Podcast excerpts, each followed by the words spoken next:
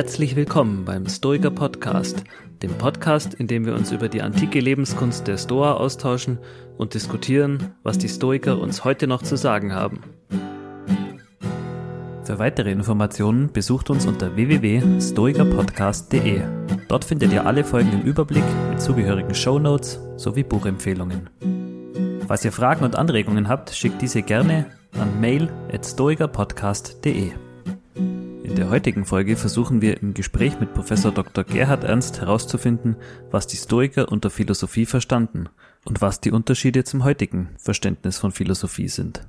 Ja, herzlich willkommen zum Stoiker Podcast. Ähm, mein Name ist Markus Rüther, ich bin Wissenschaftler und psychologischer Berater und wie immer mir gegenüber, da sitzen einmal der Ralf und der Tobias. Genau, hallo Ralf, Softwareentwickler und Mentaltrainer. Hallo Tobias, Ingenieur und Hobbystoiker. Ja, und heute wollen wir uns einmal mit der Frage auseinandersetzen, was verstanden Historiker eigentlich unter Philosophie, was war deren Verständnis und was können wir heute dafür, äh, davon eigentlich noch gebrauchen und was vielleicht auch nicht. Und dafür haben wir einen ganz spannenden Gast eingeladen, auf den wir uns sehr freuen, nämlich äh, Herrn Professor Dr. Gerhard Ernst. Schön, dass Sie auch da sind. Freut mich, dass ich da sein kann. Vielen Dank. Ja, Herr Ernst, wenn Sie nichts dagegen haben, dann stelle ich Sie kurz äh, unseren Hörerinnen und Hörern vor. Ähm, Herr Ernst ist Professor für Philosophie in Nürnberg-Erlangen. Ähm, er hat zahlreiche Forschungsgebiete, auf denen er auch breit forscht, nämlich in der praktischen Philosophie zum Beispiel zu Themen der Grundlagen der normativen Ethik, zum Beispiel in der Metaethik. Er forscht in der theoretischen Philosophie, insbesondere in der Erkenntnistheorie und auch in der Geschichte der Philosophie, insbesondere in der Ordinary Language äh, Philosophy Wittgenstein und Goodman. Äh, er hat auch in diesen Bereichen breit publiziert äh, und zwei Dinge möchte ich einmal äh, explizit hervorheben. Das eine ist eine Einleitung von 2012, Denken wie ein Philosoph, eine Anleitung in sieben Tagen. Das ist auch ein Buch, was breit, glaube ich, besprochen wurde, also über die Grenzen, akademischen engen Grenzen der Akademie hinaus, zum Beispiel in der Sendung Sternstunde Philosophie. Wer das gerne einmal nachgucken möchte, ähm, ja, ich glaube, man kann das Buch, Herr Ernst, als eine Einladung ähm, verstehen, äh, insbesondere an Philosophie interessierte Laien, äh, für einige Zeit in den Elfenbeinturm der Philosophen abzutauchen und äh, da äh, sich äh, rein zu versetzen. Und ich glaube, da erkennt man schon so ein bisschen, was Ihr Philosophieverständnis äh, ist oder man kann es daraus äh, ableiten. Äh, ein Stück weit äh, mehr Inhalt äh, bekommt man vielleicht auch noch, wenn man das Buch, ich zeige das einmal in die Kamera und für all diejenigen, die uns äh, auf Spotify hören, die können das, glaube ich, auch verlinken. Das ist ein Buch, was Herr Ernst herausgegeben hat, ähm, und zwar im Surkamp Verlag, Philosophie als Lebenskunst, antike Vorbilder und moderne ähm, Perspektiven. Äh, und in diesem Buch ähm, gibt es natürlich nicht nur die Stoiker, sondern auch die Epikureer und die, Ste äh, die Skeptiker. Und nach dem, was ich jetzt alles erzählt habe für, für ähm, Herrn Ernst und was Sie gemacht haben, interessiert uns natürlich brennend. Wie sind Sie eigentlich zu den Stoikern gekommen? Also was ist eigentlich die Entwicklungsgeschichte zu diesem Buch hier? Ja, also wenn ich, wenn ich kurz noch ein bisschen ausholen darf, äh, also der Hintergrund, das geht relativ äh, weit zurück. Ich habe äh, irgendwann mal äh, mit einem Kollegen, der in der äh, antiken Philosophie forscht, der sehr bekannt ist, der Christoph Rapp, mit dem habe ich mich mal unterhalten über äh, ein Projekt, das ich gerne machen wollte zur Natur der Philosophie. Das ist eine Frage, die mich schon immer umtreibt. Was ist es eigentlich, was wir, was wir da machen, wenn wir Philosophie treiben? Und dann habe ich ihm so ein bisschen erzählt, was mir so durch den Kopf geht.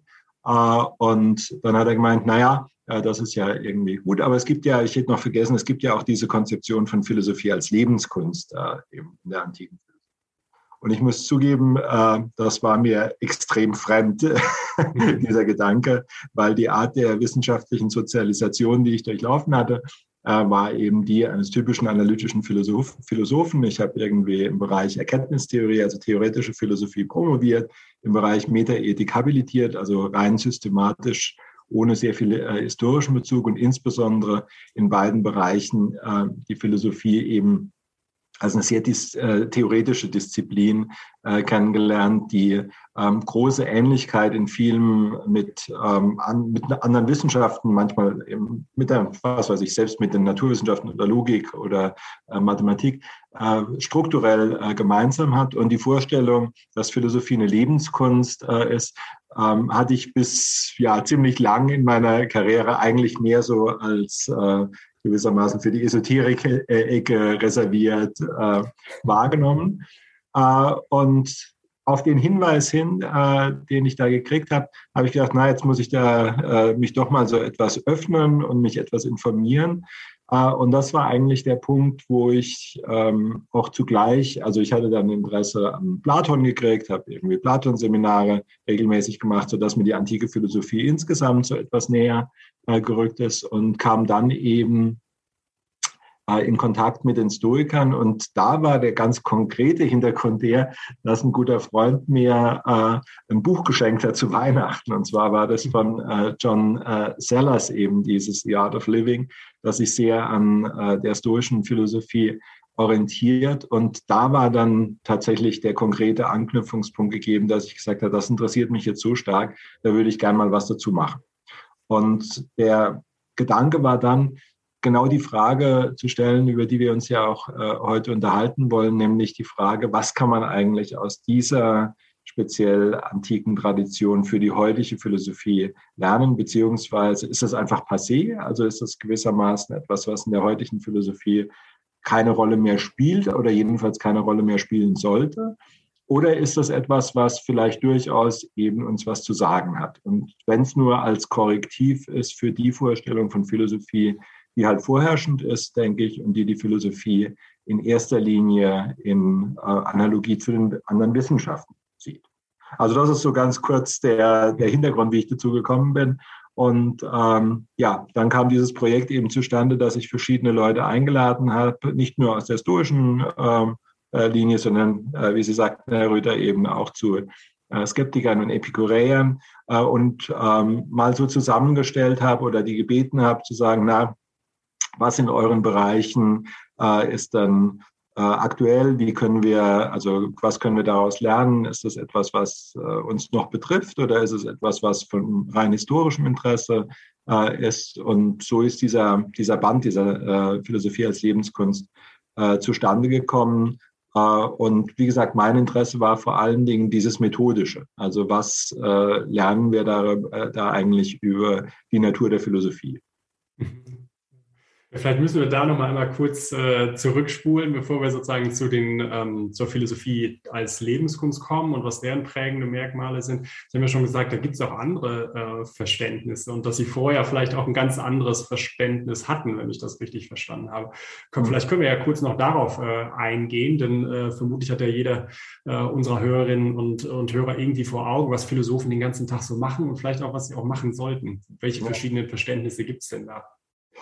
Also ich meine, was glaube ich völlig unbestritten ist, ist die äh, Vorstellung, dass es in der Philosophie ums Argumentieren geht. Also dass es äh, um die vernünftige äh, Überzeugung, Überzeugungsbildung äh, geht, also dass das Argument im, im Mittelpunkt steht. Jetzt ist natürlich die Frage im Mittelpunkt von was. Also was sind die, äh, die ähm, Fragen natürlich, die inhaltlichen Fragen, die da äh, gestellt werden und welche Art sind die äh, Argumente.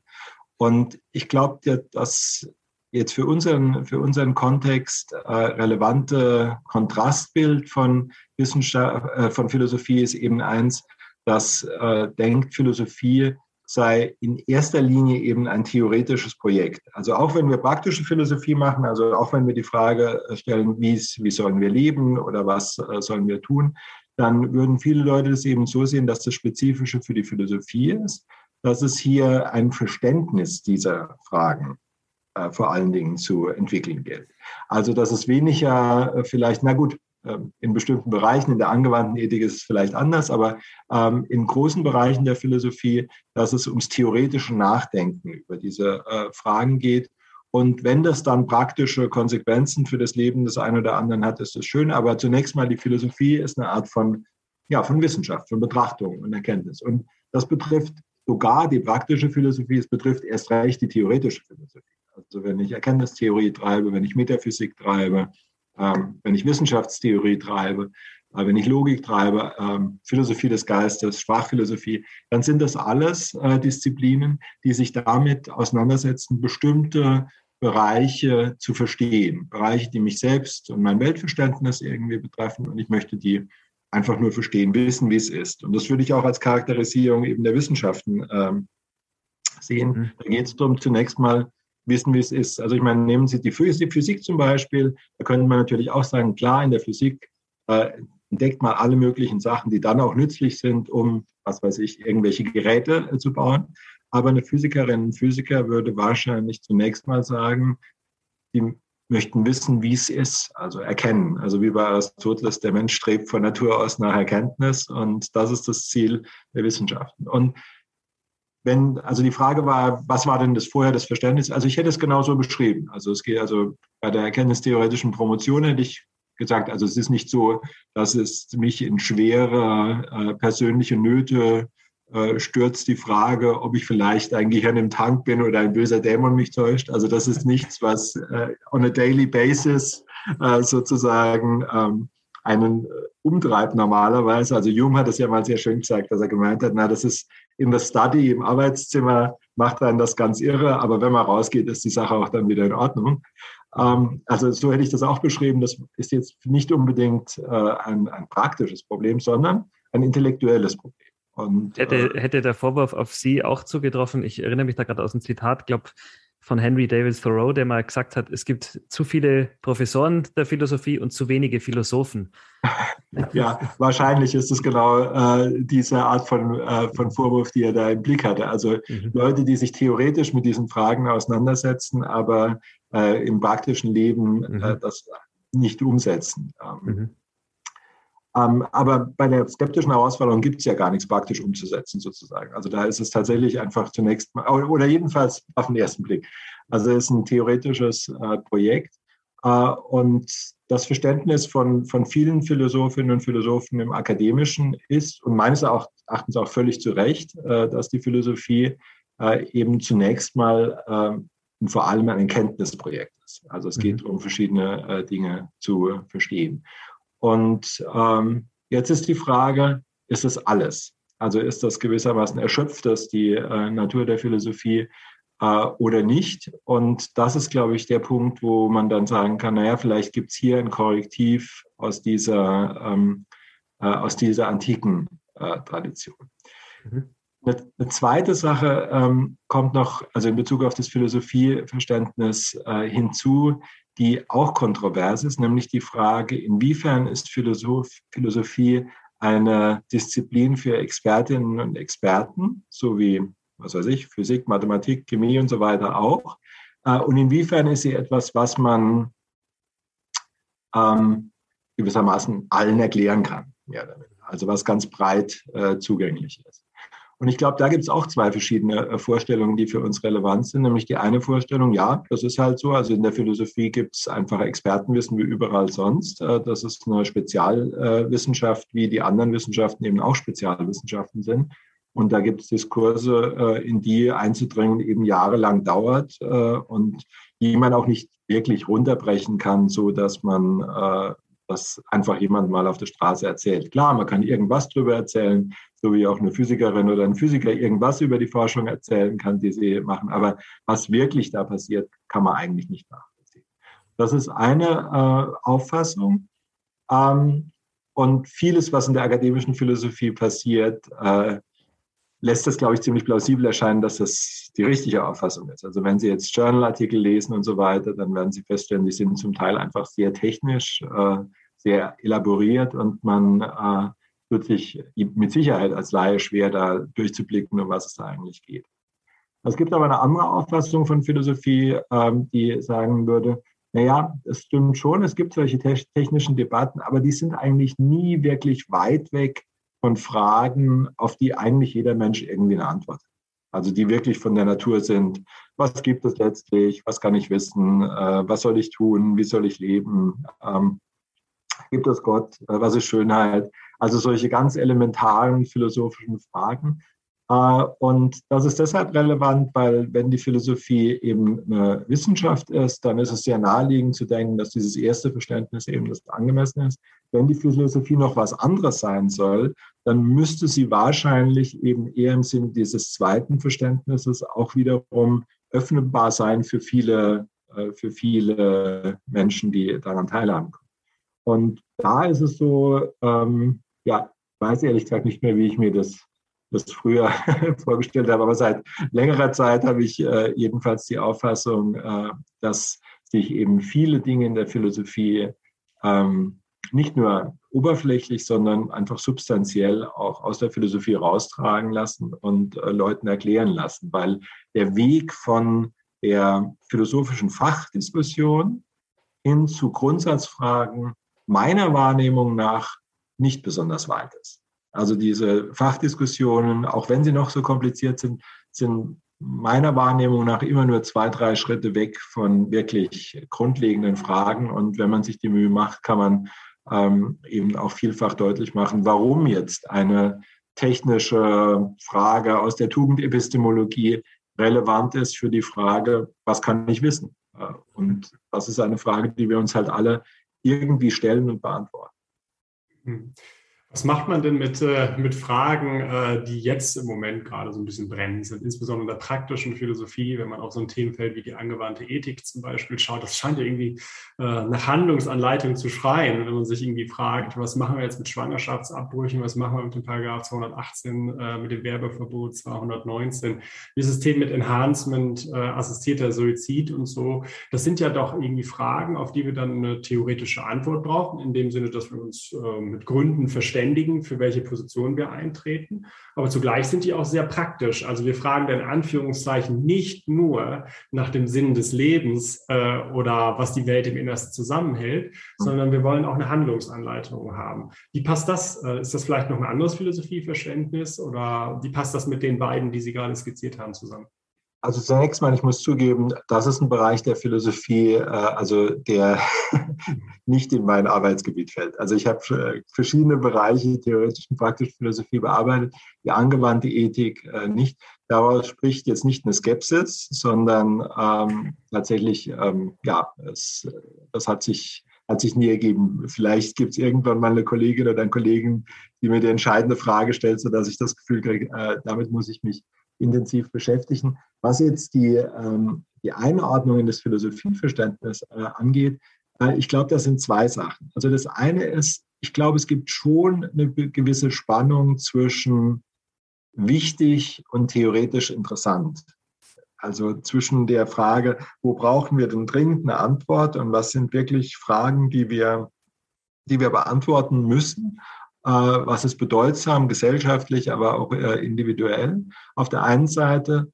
Und andererseits, wozu gibt es denn philosophisch viel zu sagen? Was ist theoretisch interessant? Was ist komplex und so weiter? Ich meine, das ist ja auch in anderen Bereichen ist das ja auch eine Schwierigkeit. Also, dass die, mhm. die Frage, wohin die Forschung getrieben wird durch inhärente äh, Fragen, die sich ergeben aus dem, was man da forscht, manchmal nicht in die Richtung führen, die zu Forschungen führen, die jetzt besonders wichtig sind, äh, dass man sie löst und umgekehrt. Also Dinge, die besonders wichtig sind, sind vielleicht theoretisch gar nicht so gut handhabbar oder irgendwie weiß man gar nicht richtig, was man forschen soll. Also kurz gesagt, ich glaube, hier gibt es eine gewisse, äh, gewisse Spannung erstmal, ähm, die, man, die man auch in der Philosophie äh, hat. Also dass vielleicht manchmal wirklich sehr grundlegende philosophische Theorien reichen im Prinzip, die anzuführen, um sehr wichtige Fragen äh, äh, eben äh, zu beantworten und die vielleicht die Schwierigkeiten dann eher empirischer Natur sind als wirklich normativer äh, Natur. Aber das Zweite ist, und das widerspricht jetzt dem ersten so ein bisschen, äh, ich glaube durchaus dran, dass die Philosophie eine ganz spezielle Expertise an diese praktischen Fragen ranbringen kann, die tatsächlich nicht trivial ist und dem gesunden Menschenverstand einfach mitgegeben, sondern die ähm, eben philosophische Forschung äh, verlangt. Und da finde ich eigentlich äh, sehr schön äh, ein Bild, das ich gerne in Einführungsveranstaltungen äh, verwende, um diese spezielle Expertise von Philosophinnen und Philosophen deutlich zu machen. Und das so etwas äh, inspiriert ist von Platons Protagoras, nämlich ähm, ein Vergleich. Also, dass man ähm, Folgendes sich vor Augen führt. Also, es gibt Leute, die sind kompetente Sprecherinnen und Sprecher des Deutschen. Das ist die erste Gruppe. Dann gibt es eine zweite Gruppe, das sind, sagen wir, äh, Redner, Schriftstellerinnen, also Leute, die die Sprache in besonders brillanter Art und Weise äh, handhaben. Und es gibt drittens äh, Grammatikerinnen und Grammatiker. Und wenn man diese drei Gruppen mal miteinander vergleicht, dann kann man ganz schön sehen, wer was kann und wer was wo vorausgesetzt und was nicht. Also kompetente Sprecher müssen alle drei sein. Ich kann äh, irgendwie die Sprache nicht brillant verwenden und auch nicht äh, grammatisch untersuchen, wenn ich sie gar nicht spreche. Aber als kompetenter Sprecher muss man nicht unbedingt brillant sein. Man muss auch diese Regeln, die die Grammatikerin äh, herausfindet, nicht explizit vor Augen haben. Die Grammatikerin muss irgendwie keine besonders brillante Schriftstellerin sein äh, und äh, umgekehrt. Äh, Schriftsteller müssen nicht unbedingt sich besonders gut mit Grammatik auskennen, aber es gibt eben doch das Phänomen, dass sowohl äh, Schriftsteller als auch kompetente Sprecher manchmal auf die Expertise der Grammatikerin zurückgreifen, nämlich dann, wenn sie entweder ein explizites Verständnis dessen haben wollen, was sie eigentlich da machen, also ein theoretisches Interesse, oder aber wenn sie an Punkte kommen, wo die alltägliche Sprachkompetenz nicht mehr ausreicht. Also wenn wir uns unsicher sind, und das sind die meisten von uns, kommt da jetzt Konjunktiv 1 oder 2 und wie sieht der nochmal genau aus? Das sind genau die Punkte, wo wir denken, jetzt könnte ich doch mal in der Grammatik nachschauen, äh, wie, wie, sollte es denn eigentlich sein? Und ähm, ja, woher weiß denn die Grammatikerin, wie es sein sollte? Natürlich auch aus einer Reflexion auf den normalen Sprachgebrauch, also dass man den systematisch versucht zu erfassen und in einer systematischen Art und Weise in Regeln zu gießen.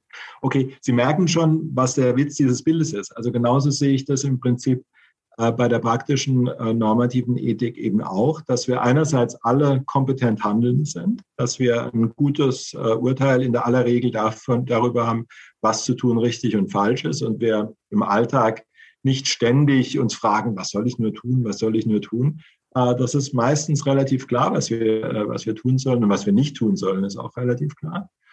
Es gibt natürlich Leute, die sind da besonders gut drin. Also die haben einfach ein besonders gutes ähm, Erfassen der Situation, ein sich aus, äh, ja, äh, auskennen damit, was sich denn gehört, was irgendwie ähm, naheliegend ist, worauf man achten muss, die in man sagt manchmal, ein moralischer Kompass besonders gut geeicht ist. Also Leute, die das von Natur aus oder mit mehr oder minder Reflexion einfach die Leute, die man um Rat fragt. Also ich meine, Sie beschäftigen sich mit der Stoa, denken Sie an den stoischen Weisen, also das Rollenvorbild, an dem er sich orientiert, wenn man sich fragt, was soll ich denn tun? Also solche Leute gibt es.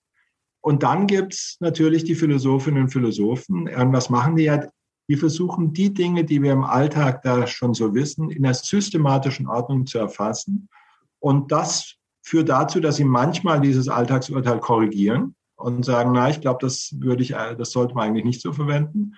Die sich davon aber natürlich auch korrigieren lassen. Also von, wenn alle kompetenten äh, Sprecher im, in dem anderen Bild etwas anders verwenden, dann ändert sich die grammatische Regel. Und genauso, wenn wir unsere spontane äh, Intuition bezüglich normativer Fragen eben generell anders ist, dann muss sich die normative Theorie äh, ändern. Und dann kommt man bei so einem Theorieverständnis etwa wie von Rawls raus. Also dass es so ein Reflective Equilibrium, ein Überlegungsgleichgewicht geben muss zwischen Einzelurteil und Theorie. Und das Bild ist eben deshalb, glaube ich, gut, weil man auf diese Weise die spezielle Kompetenz jetzt zum Beispiel von angewandten äh, Ethikerinnen und Ethikern erkennt. Die haben eben diese Reflexionsarbeit geleistet, die nicht einfach jeder von uns äh, schon geleistet haben. Also die machen sich äh, klar, was sind denn die grundlegenden Aspekte einer Situation, die man berücksichtigen muss? Welche empirischen Fragen muss ich denn überhaupt stellen, um die entsprechende Frage beantworten zu können? Also das ist eine besondere Kompetenz.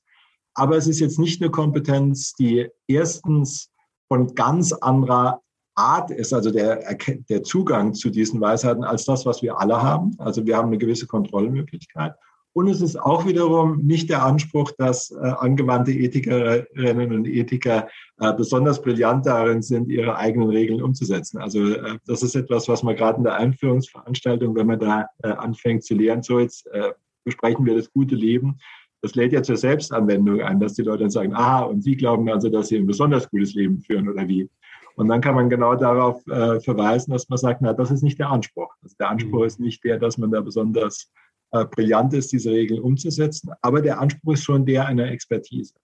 Also mhm auf Ihre Frage, Herr Rüder, das war jetzt ein etwas längerer äh, Exkurs. Also ich glaube, die angewandte äh, Ethik hat genau diese Art von, äh, von Expertise äh, und kann dadurch praktisch relevant werden und ist trotzdem gewissermaßen eben eine theoretische Disziplin, so wie die Grammatik also eine theoretische äh, Disziplin ist, aber eben durchaus auch äh, für die Anwendung von Bedeutung ist, eben dann, wenn es schwierig wird. Also wenn wir nicht mehr spontan wissen, was wir denn tun sollen. Ja. ja, jetzt mal die Frage an meine beiden Mitstreiter mit äh, äh, weitergereicht. Ist das so ein Philosophieverständnis, mit dem ihr euch anfreunden könntet? Oder hättet ihr sozusagen, ohne jetzt tief in die akademische Diskussion darüber eingetaucht zu sein, was Philosophie eigentlich ist, das auch so verstanden? Oder mit welchen Fragen werdet ihr an Philosophen rangekommen oder rangegangen? An Fachphilosophen an der, in der, an der Akademie. So. Ich finde die, die Anschauung grundsätzlich gut, dass die dann da greifen, wo man mit seinem Alltags, äh, mit seiner Alltagsintuition nicht mehr weiterkommt. Jetzt zum Beispiel äh, ganz aktuell vielleicht auch bei Fragen zur Impfpflicht oder solchen Sachen, wo man, wo man vielleicht irgendwie so eine vage Meinung hat, aber dann schon, wenn man selbst reflektiert genug ist, zugeben muss, ja, da, da fehlt mir einfach das tiefere Verständnis, da jetzt eine Ja-Nein-Antwort oder sowas bringen zu können, äh, dass dann da die, die Fachphilosophen da äh, einspringen und dann bin ich aber schon so jemand, der dann irgendwie auch so sagt, dann habe ich aber auch den Anspruch, dass da Antwort kommen soll. Was da, wo, wo ich natürlich die Messlatte dann hochlege, das ist mir schon klar. Äh, und viele Fragen haben wahrscheinlich auch keine eindeutige Antwort, aber da sind wir wieder bei diesem Punkt Handlungsanleitung. Das wäre natürlich schön, wenn dann da was kommt. Darf ich dazu kurz was sagen? Äh, oder, ähm, also, äh, Herr Kurz, ich wollte Ihnen nicht ins Wort fallen, wenn Sie. Nee, machen Sie gerne. Also ich meine, die, die, Sache mit den Antworten auf normative Fragen, ich meine, eine Sache, die, glaube ich, da ähm, oftmals so ein bisschen unter den Tisch fällt, ist, dass eine Antwort auf eine normative Frage ähm, häufig oder muss sozusagen ein normatives Element haben, aber ganz häufig auch sehr viele empirische Elemente hat. Also wenn Sie sich fragen, was soll ich denn tun, dann äh, wird Ihnen äh, ein normativer Theoretiker immer sagen, es kommt drauf an. Und auf was kommt es an? Naja, wie die Situation ist tatsächlich. Und mhm. oftmals ist es so, wenn man sich uneins ist über normative Fragen, dann liegt es nicht unbedingt daran, dass man einen normativen Dissens hat, sondern das liegt daran, dass man empirischen Dissens hat. Also oftmals, ich, mhm. ich kenne das ganz äh, gut aus der Relativismusdebatte. Also wenn Leute sagen, naja, verschiedene Personen haben doch ganz verschiedene Vorstellungen davon, was man tun soll. Und das sieht man doch bei allen möglichen Fragen. Äh, was weiß ich, soll man äh, in irgendeinen bewaffneten, also bewaffnet in Konflikt eingreifen oder soll man da nicht eingreifen? Äh, soll man dies oder jenes tun? Die Leute streiten sich doch über alles. Das zeigt doch, dass es keine ähm, objektiven Normen äh, gibt. Äh, und tatsächlich äh, habe ich den Eindruck, das zeigt nichts dergleichen, weil äh, was es tatsächlich zeigt, ist, dass die Leute sich uneinig sind. Aber es zeigt natürlich noch nicht, worüber sie sich uneinig sind. Also nehmen Sie das Beispiel mit dem, ähm, mit dem Eingreifen, was weiß ich, ein Beispiel, das historisch nicht so heiß ist, weil es jetzt schon eine Zeit lang zurückliegt, Irakkrieg oder sowas. War das eine gute Idee oder war das eine schlechte Idee? Manche Leute dachten, das war eine gute Idee, die meisten dachten, das war eine schlechte Idee. Worüber waren die sich uneinig? Waren die sich über was Normatives uneinig? Vielleicht, aber vielleicht waren sie sich auch einfach darüber uneinig, was passieren würde. Also würde dann ein Eingriff dazu führen, dass letztlich mehr Menschen zu Schaden kommen? Oder würde er dazu führen, dass letztlich weniger Menschen äh, zu Schaden kommen? Und da sehen Sie, man kann der Meinung sein, das eine ist gut äh, oder es ist nicht gut obwohl man sich völlig einig darüber ist, mhm. was normativ betrachtet passieren sollte, nämlich das, was möglichst wenigen Menschen schadet, zum Beispiel, mhm. an dem man sich normativ völlig einig und der, der, der, die Meinungsverschiedenheit wäre eine rein empirische. Also nämlich mhm. die Frage, was führt denn dazu? Und mhm. ganz oft haben Sie da diesen Fall äh, jetzt nicht bei so, nur bei so dramatischen Sachen, sondern auch äh, generell bei politischen Fragen. Also ich meine, natürlich gibt es normative Unterschiede zwischen den verschiedenen Parteien. Ich glaube, die finden grundsätzlich schon aufgrund des Menschenbilds, dass sich äh, etwas äh, unterscheidet bei den verschiedenen äh, Leuten. Ähm, die finden äh, unterschiedliche Dinge besonders wichtig oder vielleicht etwas weniger wichtig. Aber vor allen Dingen scheinen sie äh, sich äh, in empirischen Fragen zu unterscheiden. Und leider ist das manchmal so ähm, ein bisschen verwaschen, das Ganze, weil unterschiedliche normative Vorstellungen dazu führen, dass man auch empirisch so etwas blind wird. Und ähm, was weiß ich, zum Beispiel die Frage, wie der Markt funktioniert oder wie der Markt nicht funktioniert. Ähm, ich glaube, manchmal antwortet man solche Fragen halt gerne, wie man gerne möchte, äh, oder dass mhm. der Markt äh, funktioniert oder dass er nicht funktioniert. Und es ist also manchmal etwas schwer, die empirischen äh, von den normativen Fragen sauber zu trennen. Aber ähm, Sie hatten eben gesagt, Antworten. Sie möchten gerne Antworten haben. Und die, das würde tatsächlich voraussetzen, dass man nicht nur ein klares normatives Bild hat, also dass man sich einig darüber wäre, was denn grundlegend betrachtet das Richtige ist äh, zu tun, sondern es würde auch noch voraussetzen, dass man sich darüber einigt ist, was denn wozu führt. Also was, äh, ja. welche empirischen Zusammenhänge bestehen.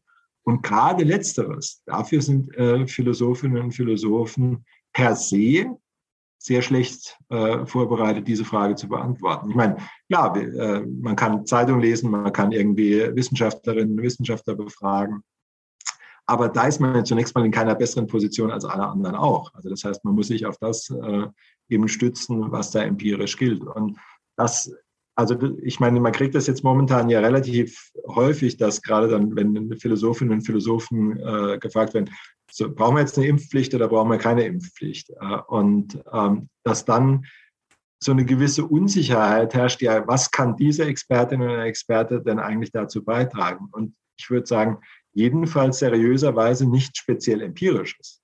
Also dann mhm. diese empirischen Fragen, das sind halt äh, Fragen für Leute, die empirische Forschung äh, anstellen. Und das war jetzt, ja, ja, äh, sehr schöne Antwort. Ich habe natürlich ein bisschen plump äh, das gesagt, äh, ich erwarte von der Philosophie Antworten, weil ich natürlich äh, Ihre Erklärung daraus rauskitzeln wollte. Das war jetzt eine sehr schöne Antwort, wieso denn diese Antworten eben nicht so einfach mhm. zu bekommen sind, aber das spiegelt ja so ein bisschen den Zeitgeist eben wieder. Man erwartet einfache Antworten äh, und, und ist dann sauer, wenn die nicht kommen. Und Sie haben jetzt schön erklärt, wieso es da eben auch Probleme gibt mit so einfachen Antworten. Genau.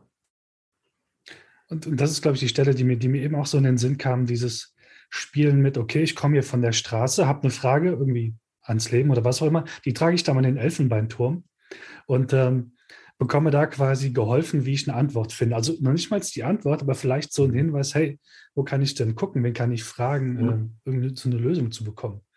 Ähm, das fand ich so diesen Philosophen als Grammatiker, also die, den, den, den Vergleich ähm, mhm sehr schön und irgendwie auch ähm, ja, wünschenswert zum Teil, ne? also so, so, solche philosophischen Beratungsstellen zu, zu kennen oder ne, so, so Leute zu wissen, den, den, frage ich jetzt, der kann mir beim Finden der Antwort helfen. Das, mhm. Mhm. Also ich meine, gerade das, was Sie äh, ansprechen, die Frage, auf welche Art und Weise kann man denn normative Erkenntnis gewinnen? Also nicht, was ist denn die normative Erkenntnis, sondern auf welche Weise kann man sie gewinnen? Das ist ja eine, äh, eine ganz zentrale philosophische Frage. Also Herr Rüther hat dazu gearbeitet, äh, ich habe auch dazu gearbeitet. Das ist eine der zentralen Fragen der Metaethik. Also wie ist mhm. äh, normative Erkenntnis möglich? Und das Bild, das ich jetzt gerade gezeichnet habe, also diese Analogie zu kompetente Sprecherin, Schriftsteller, Grammatikerin, ähm, dieses Bild ist ja nichts anderes als äh, der Versuch, ähm, jetzt in fünf Minuten äh, einen kurzen Einblick zu geben, wie könnte denn so eine metaethische Theorie aus, äh, aussehen. Und ähm, ich habe das so ein bisschen angedeutet. Eine Vorstellung ist eben die, dass, äh, dass normative Erkenntnis so funktioniert, dass wir mit unseren, äh, also Rawls spricht von considered judgments, also von unseren wohlüberlegten Einzelurteilen ausgehen und die versuchen in allgemeinen Theorien äh, zu ähm, befassen und die, wenn die allgemeine Theorie nicht zu dem einzelnen Urteil passt, dann ist das äh, eben Anlass dafür, entweder die Theorie zu modifizieren oder auch hin und wieder, wieder das einzelne Urteil zurückzuweisen. Und das ist eben sehr ähnlich wie bei der Grammatik. Also ich meine, woher wissen wir denn, wann Konjunktiv 1 und Konjunktiv 2 kommt? Also da würden wir natürlich einerseits äh, sprachlich sensible Menschen fragen, was sagen sie denn? Das ist sozusagen ein Ausgangspunkt.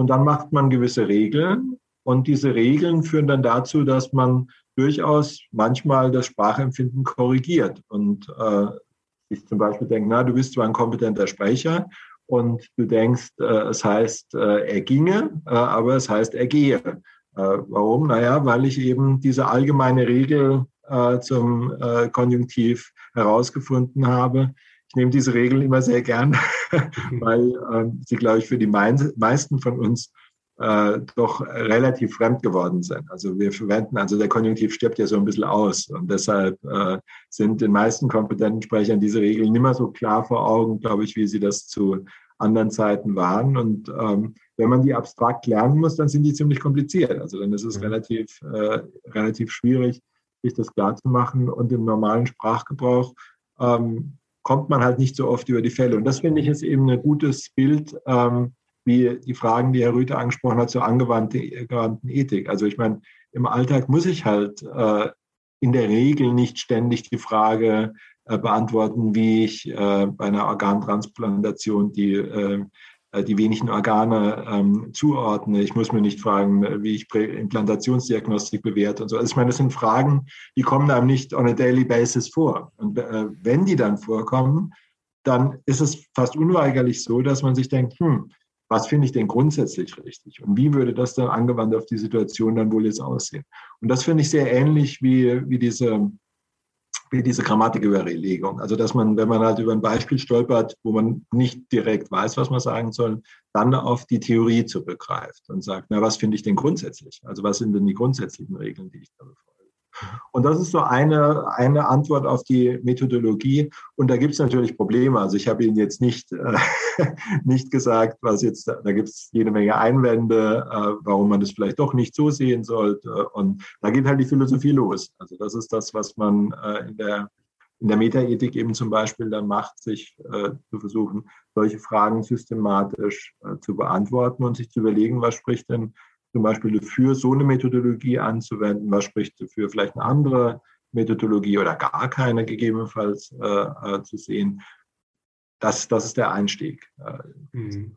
Es ist so ein bisschen das äh, Philosophieverständnis als Rätsel lösen, glaube ich. Ne? Äh, das habe ich äh, bei Ihnen jetzt auch häufiger mal ja. gehört, diese, diese Metapher, glaube ich, von Wittgenstein ja. aus den philosophischen Untersuchungen, dass man sagt, es ist doch so, aber es kann doch nicht so sein. Es ist ja. doch so, dass es die Objektivität der Moral gibt, aber es, so viele Menschen haben noch unterschiedliche Vorstellungen dazu, davon. Wie kann das irgendwie so zusammenpassen? Und ich hatte mich gefragt, und jetzt müssen wir abbiegen ein bisschen auf die Lebenskunst, wie passt das denn eigentlich? Eigentlich da, da rein? Ist das ein Aspekt von Lebenskunst? Würden Sie das so beschreiben? Oder würde ich sagen, die Lebenskunst des Stoiker, der Epikureer oder der Skeptiker, also insbesondere der Philosophen der hellenistischen Zeit, die haben das nochmal ganz anders gesehen? Also ähm, der Gegensatz, auf den Sie anspielen, über den hatten wir äh, bisher noch gar nicht gesprochen. Also wir hatten ja über verschiedene Philosophieverständnisse und da gibt es alle möglichen Gegensätze. Also Wissenschaft versus Lebenskunst, Spezialdisziplin versus Allgemeinverständnis. Und ein anderer Gegensatz, den Sie jetzt angesprochen haben, ist die Philosophie, also der, der mir auch sehr am Herzen liegt, die Philosophie als ein System, System bilden gewissermaßen, als ein Einordnen von allem, äh, was es überhaupt gibt. Also das Standardbeispiel ist Hegel. Also äh, Hegel als jemand, der vom Schraubenzieher bis zum äh, Weltgeist alles in seinem System äh, irgendwie unterbringt. Das wird alles äh, eingeordnet und man versucht ein großes, einen großen Zusammenhang von äh, allem zu beschreiben und zu erkennen. Passt natürlich gut zu dem heutigen Bild von Philosophie als Wissenschaft. Nicht mehr, dass es einer allein macht, aber dass halt arbeitsteilig die verschiedenen Philosophinnen und Philosophen dazu beitragen, ein großes System, mit dem man letztlich alles, was das Selbst- und Weltverständnis auf einer abstrakten Ebene betrifft, äh, verständlich macht. Das ist die eine Vorstellung. Und dann gibt es die andere, die Wittgensteinsche, würde ich sagen, also wie Sie es auch genannt haben, also dieses, es ist doch nicht so, aber es muss doch so sein, die ähm, mehr äh, die Philosophie sieht als den Versuch, bestimmte fundamentale Rätsel zu lösen und damit aus der Welt zu schaffen. Mhm. Und der Gegensatz ist, im einen Fall steht am Ende ein System, das ist bei der ersten Auffassung, im anderen Fall steht am Ende nichts. Beruhigung sozusagen. Also dann kann ich aufhören, Philosophie zu machen. Aber da ist nicht eine Theorie, äh, sondern es ist einfach, mein Problem ist verschwunden. Also so, also es gibt dieses Bild von Wittgenstein wie eine Krankheit, die halt behandelt wird. Und dann am Schluss bin ich gesund, da bleibt nichts mehr übrig. Also das Rätsel lösen. Jetzt ist die Frage, ähm, die Sie gestellt haben, was hat das jetzt mit, dem, mit der Antike und mit, dem, mit der Lebenskunst zu tun? Und da würde ich sagen, einerseits äh, es hat, äh, gibt es schon dieses Element, äh, dass die, glaube ich, die antike Lebenskunst dazu führen sollte, ein gutes Leben zu führen und ein glückliches Leben zu führen und tatsächlich auch mit dieser Beruhigung gewissermaßen. Also Sie, Sie kennen das also aus den verschiedenen, äh, aus den verschiedenen ähm, Richtungen. Also bei den Skeptikern heißt es Ataraxia, also nicht beunruhigt sein. Äh, bei den Historikern ist es die Apathia, also nicht von den Leidenschaften äh, getrieben sein.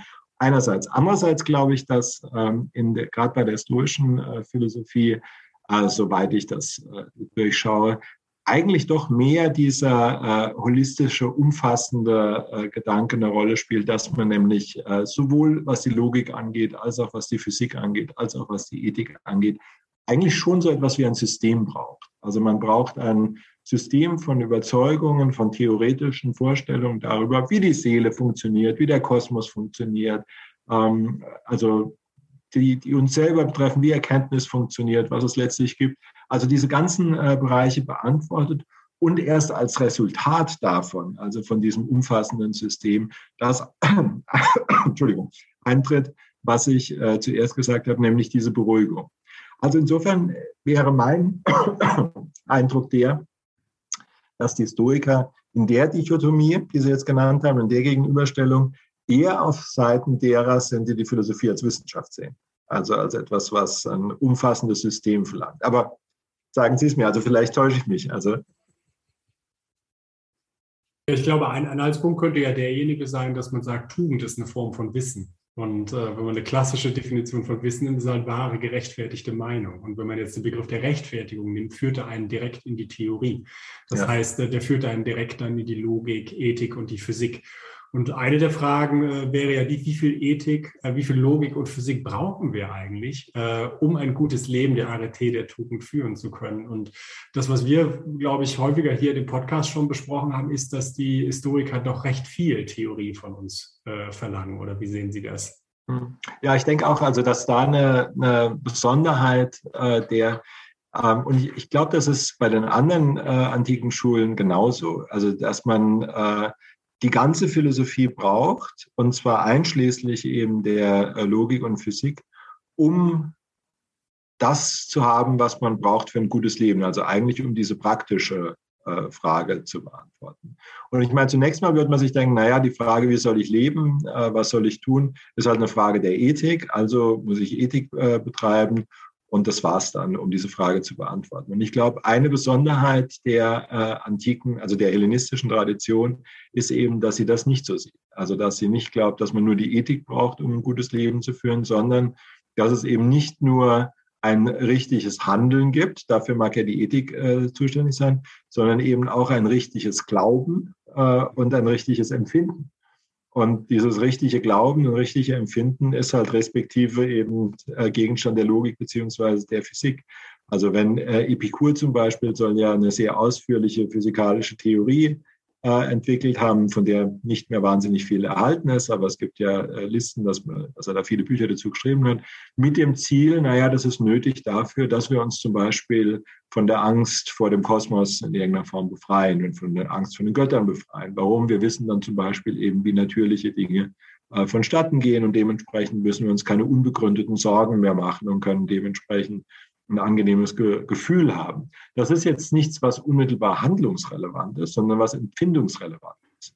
Also was äh, dafür, ja, dazu dient, uns zum Beispiel die Angst zu nehmen. Und bei den Stoikern ist es ja ähnlich. Also unsere Vorstellung darüber, wie der Kosmos funktioniert, soll uns eben eine gewisse Gemütsruhe, eine Leidenschaftslosigkeit, wenn wir das erstmal durchschaut haben, äh, ja auch geben. Also ich meine, ob das dann inhaltlich berechtigt ist, steht auf einem ganz anderen Blatt. Aber äh, von der Vorstellung her, dass die ganze Philosophie etwas dazu beiträgt, ein gutes Leben zu führen. Und zwar eben nicht nur insofern Erkenntnis für sich genommenen Wert ist, sondern eben, weil zu einem guten Leben das gute, gute Glauben, das gute Empfinden und gute Handeln gehört. Das ist etwas, was die, was die hellenistische Philosophie meines Erachtens auszeichnet. Die Stoiker und äh, ich meine, bei den Skeptikern äh, und Epikureern ist es, glaube ich, nicht anders. Hm. Ich glaube, äh, Tobi, du hast es im Vorgespräch auch mal erwähnt, was dich so ein bisschen äh, zu den Historikern gebracht hat.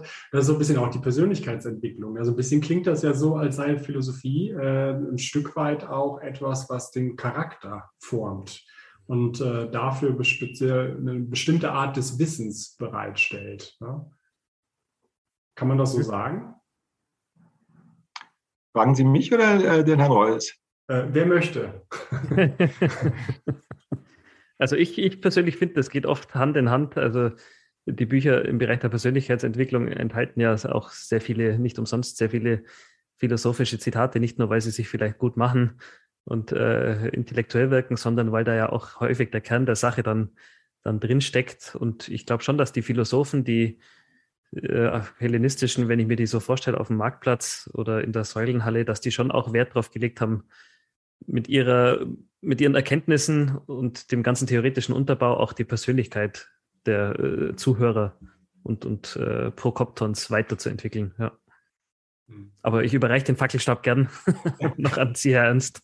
Ja, also ich meine, ähm, in dem, äh, in dem Sammelband, den äh, Herr Rüder äh, genannt hat, äh, habe ich einen Aufsatz geschrieben, wo ich versuche, diesen, diesen Punkt stark zu machen. Also, dass man auch in der gegenwärtigen akademischen Philosophie äh, einerseits natürlich eine Ausbildung ähm, äh, den Studierenden angedeihen lässt, die sie qualifiziert, zum Beispiel eben die Philosophie als Wissenschaft weiter zu betreiben. Das ist, glaube ich, bei allen universitären Fächern einfach ein wichtiger Punkt. Also man bildet halt Wissenschaftlerinnen und Wissenschaftler aus. Äh, zweitens eine Ausbildung angedeihen zu lassen, die für äh, vielleicht verschiedenste Bereiche außerhalb der Philosophie im Berufsleben irgendwie nützlich sind. Also das ist ein Aspekt, der oft bei solchen äh, Werbeveranstaltungen für die Philosophie genannt wird. Ja, bei uns äh, lernen sie mit Texten umzugehen und zu argumentieren und Texte zu schreiben äh, und äh, klar zu denken und so weiter. Und das finde ich völlig richtig. Also ich glaube, das ist jetzt der Werbeblock. Ich glaube auch, dass das tatsächlich in der Philosophie vermittelt wird. Ähm, aber äh, ich denke, es äh, lenkt vielleicht ein bisschen davon ab, dass der Schwerpunkt natürlich auf diesen inhaltlichen Fragen der Philosophie liegt. Also man argumentiert, man denkt, man schreibt, man liest, ja zu einem bestimmten Zweck, nämlich gewisse Einsichten zu gewinnen. Und jetzt kann man sich fragen, okay, und wozu sind diese Einsichten gut? Sind die dann auch für, für das Berufsleben nützlich? Äh, würde ich sagen, vielleicht äh, schon, je nachdem. Aber die sind tatsächlich vor allen Dingen, glaube ich, für jeden Menschen als Mensch nützlich. Und das ist der Punkt, den Sie jetzt angesprochen haben mit der Charakterentwicklung. Also wenn ich mich frage, warum sollte man sich denn mit philosophischen Texten äh, auseinandersetzen, dann ist ein großer Teil der Antwort, äh, dass es tatsächlich uns in einer guten Art und Weise prägt wenn wir uns über uns selber und unsere äh, Umwelt und unsere Mitmenschen äh, Gedanken machen und dass es dazu führt, dass man als Persönlichkeit reift. Also insofern würde ich schon den Anspruch erheben, auch in der zeitgenössischen Philosophieausbildung, dass wir den Leuten etwas ja, zu bieten haben, was man klassischerweise halt als Bildung äh, bezeichnen würde und was äh, nicht zufällig eben mit dem Wort Charakterbildung äh, ein, ein gemeinsames Wort äh, was wird da gebildet? Die Person wird gebildet. Und das geht dann insofern eben hinaus über das, dass man nur eine, also was heißt nur, das ist ja schon eine ganze Menge, aber nur eine Ausbildung für einen bestimmten Beruf zum Beispiel äh, hat, äh, was die Philosophie ja so nicht hat. Also weil von den Leuten, die Philosophie studieren, fünf Prozent oder sowas machen dann tatsächlich an der Universität und eigentlich kann man es ja fast nur an der Universität machen, Philosophie weiter. Das heißt, man muss sich ja schon fragen, was, was, was bieten wir den anderen 95 Prozent? Und da würde ich sagen, einerseits eben solche ja, Skills, die man überall gut einsetzen kann, im Journalismus, in Verlagen, wo auch immer, in Unternehmensberatung, keine Ahnung, also in allen möglichen Bereichen, weil es einfach eine nützliche Fähigkeit ist. Aber ich glaube eben, dass es darüber hinaus etwas von intrinsischem Wert gibt, was man vermittelt in so einem Studium. Und das sind eben Kenntnisse, die äh, etwas zur Bildung beitragen. Und die äh, antike Philosophie, die stoische Philosophie oder eben die anderen hellenistischen Schulen, die haben diesen Aspekt meines Erachtens halt ganz in den Mittelpunkt gestellt. Also wenn man äh, sich mit diesen Philosophien auseinandergesetzt hat, dann deshalb halt, weil man eine bestimmte Art von Mensch werden wollte, weil man eine bestimmte Art von ja, Zufriedenheit erlangen wollte, weil man sich mit der Welt auseinandersetzen wollte, sodass man gut in ihr leben kann. Schöner Appell auch an alle unsere jüngeren Zuhörer, die sich vielleicht gegen ihre Eltern verteidigen müssen, wenn der Vater irgendwie sagt, mach doch lieber Maschinenbau. Ja, ich meine, in der Einführungsveranstaltung äh, erzähle erzähl ich eigentlich immer gerne. Ich mache, also ich, äh, in dem Winter gebe ich auch wieder die Einführung in die Philosophie bei uns, deshalb ist mir das gerade sehr vor Augen. Diese Frage, ist denn die Philosophie nützlich? Und eine Sache, die man darauf antworten muss, ist, in gewisser Hinsicht ist die Philosophie natürlich die nützlichste Disziplin überhaupt, weil sie als einzige fragt, was letztlich nützlich ist. Also ich meine, alle anderen äh, nützlichen Dinge im Leben, Maschinenbau oder äh, Jura oder Medizin, das sind alles nützliche Dinge. Aber die setzen voraus, dass bestimmte Dinge nützlich sind und reflektieren das nicht. Also da muss man sich schon, da muss man schon wissen, was eigentlich letztlich nützlich ist, damit man weiß, dass diese Dinge nützlich sind. Und das will ich gar nicht bestreiten, dass die, also natürlich nicht, dass die, dass die nützlich sind. Aber diese Frage, worauf kommt es denn letztlich an im Leben? Also was sind denn die Dinge, die wirklich wichtig sind?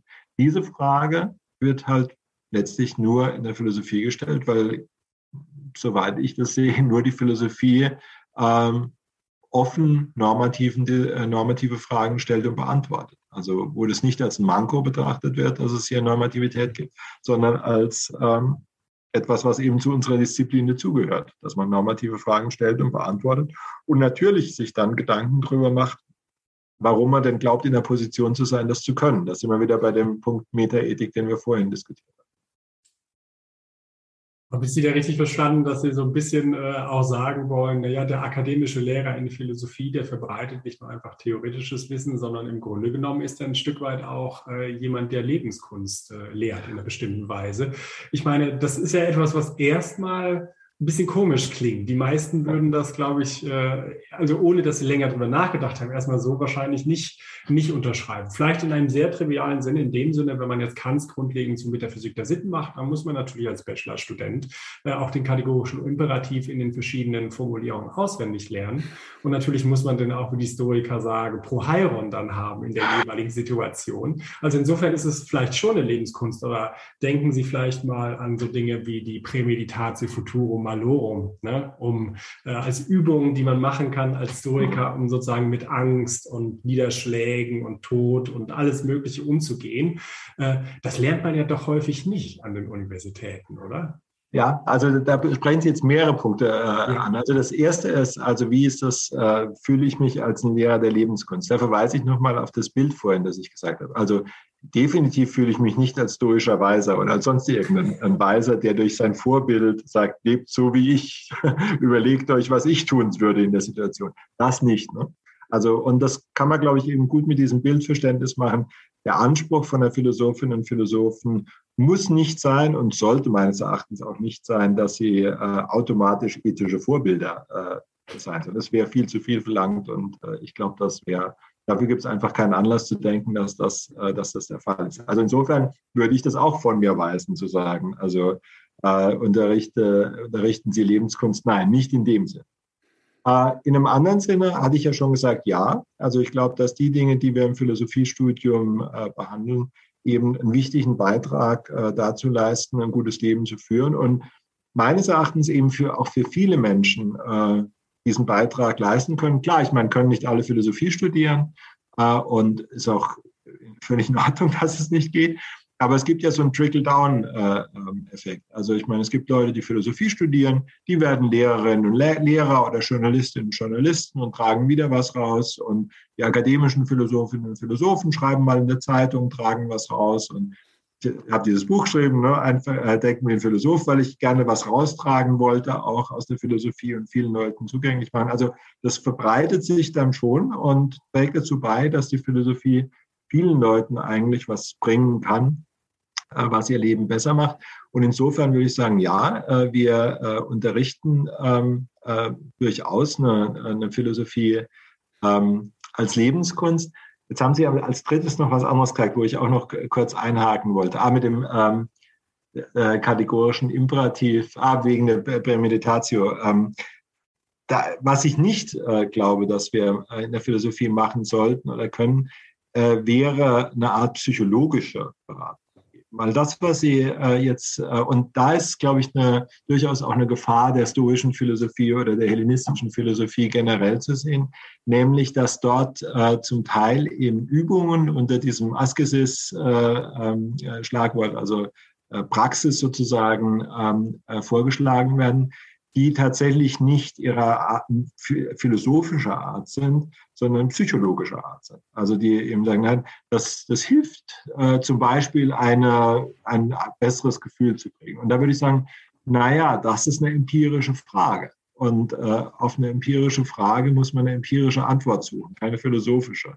Äh, und ob das hilft, wem das hilft, in welchem Umfang das hilft, unter welchen Bedingungen das hilft, das sind alles keine philosophischen Fragen. Und insofern, da würde ich auch, äh, wäre ich sehr vorsichtig. Äh, äh ich für, also ich gebe da Leuten keine Ratschläge, weil da würde ich mir denken, das muss empirisch untersucht werden. Also ob zum Beispiel eine, ein, sich vorstellen, was alles schiefgehen kann in einer bestimmten Situation, so dass es mir, also die Idee ist ja, ich muss mir das vorstellen, dann kann es mich gar nicht mehr schocken, so wie bei Epiktet die Sache mit dem Schwimmbad. Ne? Wenn ich mhm. mir, wenn ich ins Schwimmbad gehe, soll ich mir vorher vorstellen, wie sie auf einen draufhüpfen und der in den Geldbeutel stehlen und so weiter, damit es mich da nicht schockt. Das finde ich ganz nett äh, und lustig, aber tatsächlich ist das äh, eigentlich eine empirische Frage. Wann hilft es uns denn tatsächlich, uns den schlechtesten möglichen äh, Ausgang vorzustellen? Und wann lähmt es uns zum Beispiel, Dinge vielleicht nicht in Angriff zu nehmen, die wir in Angriff nehmen sollten? Also, und das ist eine Frage, glaube ich, die man als äh, Philosophin oder Philosoph nicht a priori beantworten kann. Das scheint mir eine, eine psychologische Frage zu sein und dementsprechend eine empirische. Also deshalb zweifache Einschränkung. Ich würde sagen, weder als, äh, als weise Vorbildfigur, glaube ich nicht, noch als psychologischer äh, Ratgeber, der empirische Thesen ohne empirische Belege äh, aufstellt, aber als jemand, der philosophische Überlegungen sieht als einen Beitrag, äh, der für viele Menschen ähm, etwas Wertvolles zu ihrem Leben beitragen kann. Mhm. Also das wäre so die Antwort auf die Frage, inwiefern äh, das eine, die akademische Philosophie vielleicht als Lebenskunstlehrerin äh, taugt. Ja. Ja, für die historische Lebenskunst äh, gehörten diese psychologischen Übungen ja notwendigerweise dazu. Ne? Mhm. Sie würden dann aber sagen, naja, also äh, in der Hinsicht bin ich dann vielleicht keiner, der die stoische Lebenskunst in die Akademie trägt, weil das kein genuin ähm, philosophisch-ethisches Wissen ist, sondern psychologisches Wissen. Mhm. Und die sind diejenigen, die die besseren Expertisen haben ob äh, die Prämeditatio zur Desensibilisierung beiträgt oder zu, zur nachträglichen Traumatisierung oder was genau. auch immer. Ne? Genau. Mhm. Also ich meine, es sind eigentlich zwei Sachen, die ich da einschränkend sagen würde. Also äh, es ist einerseits die, ich glaube, in der, ich meine, in der Antike generell wurde einfach weniger äh, scharf unterschieden zwischen philosophischen Überlegungen und psychologischen Überlegungen. Also das finden Sie nicht nur bei, den, äh, bei der hellenistischen Philosophie, sondern auch äh, bei, ähm, auch bei äh, Platon Aristoteles könnte man das manchmal äh, anführen. Also ich meine, klar, Aristoteles war sowieso auch ein empirischer Forscher, aber das wird in der Philosophie halt, seine Biologie wird halt jetzt nicht so stark rezipiert wie seine, was weiß ich, Ethik oder Metaphysik. Ähm, also diese Unterscheidung wurde nicht so scharf getroffen, aber die würde ich tatsächlich aus methodischen Gründen, würde ich sehr scharf sehen. Also ich glaube, Meiner Auffassung nach äh, ist, das ist auch umstritten, aber meiner Auffassung nach ist die Philosophie einerseits mit begrifflichen Fragen äh, beschäftigt, andererseits mit normativen Fragen und nicht mit empirischen Fragen per se. Und diese empirischen Fragen, also wir tun nichts, um die zu beantworten. Wir machen keine Experimente, wir machen keine Umfragen äh, und so weiter. Also das heißt, ähm, ich meine, es gibt Philosophinnen und Philosophen, die sehen das anders. Die sagen, naja, aber wir arbeiten ja zum Beispiel mit, ex, mit äh, empirischen Linguistinnen und Linguisten zusammen. Äh, das heißt, wir haben ja da einen kontinuierlichen Übergang und ein theoretischer Physiker macht ja auch selber keine Experimente. Also es kann durchaus sein, dass empirischer Input auch in die Philosophie kommt. Ich sehe das kritisch sozusagen, aber das, also und dann sind wir eben beim Begrifflichen und beim, äh, beim Normativen und das sind keine empirischen Sachen. Das ist die eine Abgrenzung, haben Sie genannt. Aber ich würde mich auch inhaltlich natürlich nicht jetzt äh, auf die historische Philosophie einlassen. Also ich habe mal ein Seminar gemacht, zum Beispiel zu, das kam vorher mal die Selbstbetrachtung von Marc Aurel. Und was wir gemacht haben in der Veranstaltung ist eine Parallel-Selbstbetrachtung geschrieben. Das heißt, wir haben äh, jeden einzelnen äh, Paragraphen, also wir sind nicht durchs ganze Buch gegangen, das ist zu viel, aber von hauptsächlich ab dem zweiten Buch dann äh, sind die einzelnen Paragraphen durchgegangen und haben uns gefragt, was sind denn eigentlich die normativen und auch theoretischen Überzeugungen, die dem zugrunde liegen, was der Marc Aurel da schreibt und was davon finden wir denn richtig und was, äh, wie, wie würde denn eine Parallelmeditation aussehen auf der Grundlage dessen, äh, was wir selber in dem Seminar für, für richtig halten. Und äh, mir jedenfalls ging es so, dass ich da, also ehrlich gesagt, sehr wenig von der stoischen äh, Theorie und von der Ethik wirklich für richtig halte. Also was ich, äh, was ich hier als Inspiration äh, tatsächlich empfinde, ist mehr diese, diese methodische Betrachtungsweise. Also wie geht man, ähm, also wie sieht man das Projekt der Philosophie insgesamt, so wie wir es eben diskutiert haben. Inhaltlich äh, die sowohl metaphysischen Vorstellungen, also sowas wie ein determinierter Kosmos zum Beispiel, äh, äh, und dergleichen und auch die Seelenlehre, aber auch die, die, normativen Vorstellungen. Naja, vielleicht noch ein bisschen mehr, dass die Tugend äh, jedenfalls ein gutes, klar, äh, dass es das Einzige ist, würde ich auch nicht unbedingt unterschreiben. Also kurz gesagt, äh, inhaltlich, da müsste man tatsächlich einsteigen und schauen, äh, was davon kauft man, was davon kauft man nicht. Also würde ich persönlich für mich sagen. Ähm, aber diese, äh, diese methodische Vorstellung, dass es überhaupt darum geht, äh, etwas zu herauszufinden, was unser Leben äh, insgesamt besser macht, das fand ich eben eine attraktive Korrektur dieses rein wissenschaftlichen Bilds. Ja, das ist ja schon beinahe ein richtig schönes äh, Schlusswort. Das bedeutet nämlich, äh, dass Sie nochmal irgendwann wiederkommen müssen und äh, mit uns natürlich die inhaltlichen Thesen diskutieren müssen, äh, warum Sie dies oder jenes nicht plausibel finden. Ich glaube, einer der Ausgangspunkte unseres Podcasts ist es, äh, dass wir doch sehr viel Sympathie mit vielen Thesen haben, wenn auch nicht mit allen. Und äh, wir nehmen das mal so als schönes Schlusswort und äh, haben halt die Hoffnung, dass Sie nochmal wiederkommen. Ich glaube, bis hierhin äh, danken wir Ihnen erstmal ganz herzlich, Herr Ernst, dass Sie, äh, dass Sie da waren. Ja, vielen Dank, dass ich kommen durfte und für die Fragen und das anregende Gespräch mit Ihnen. Vielen Dank. Ja, machen Sie es gut, Herr Ernst. Danke. Tschüss. Danke. Tschüss. Ciao.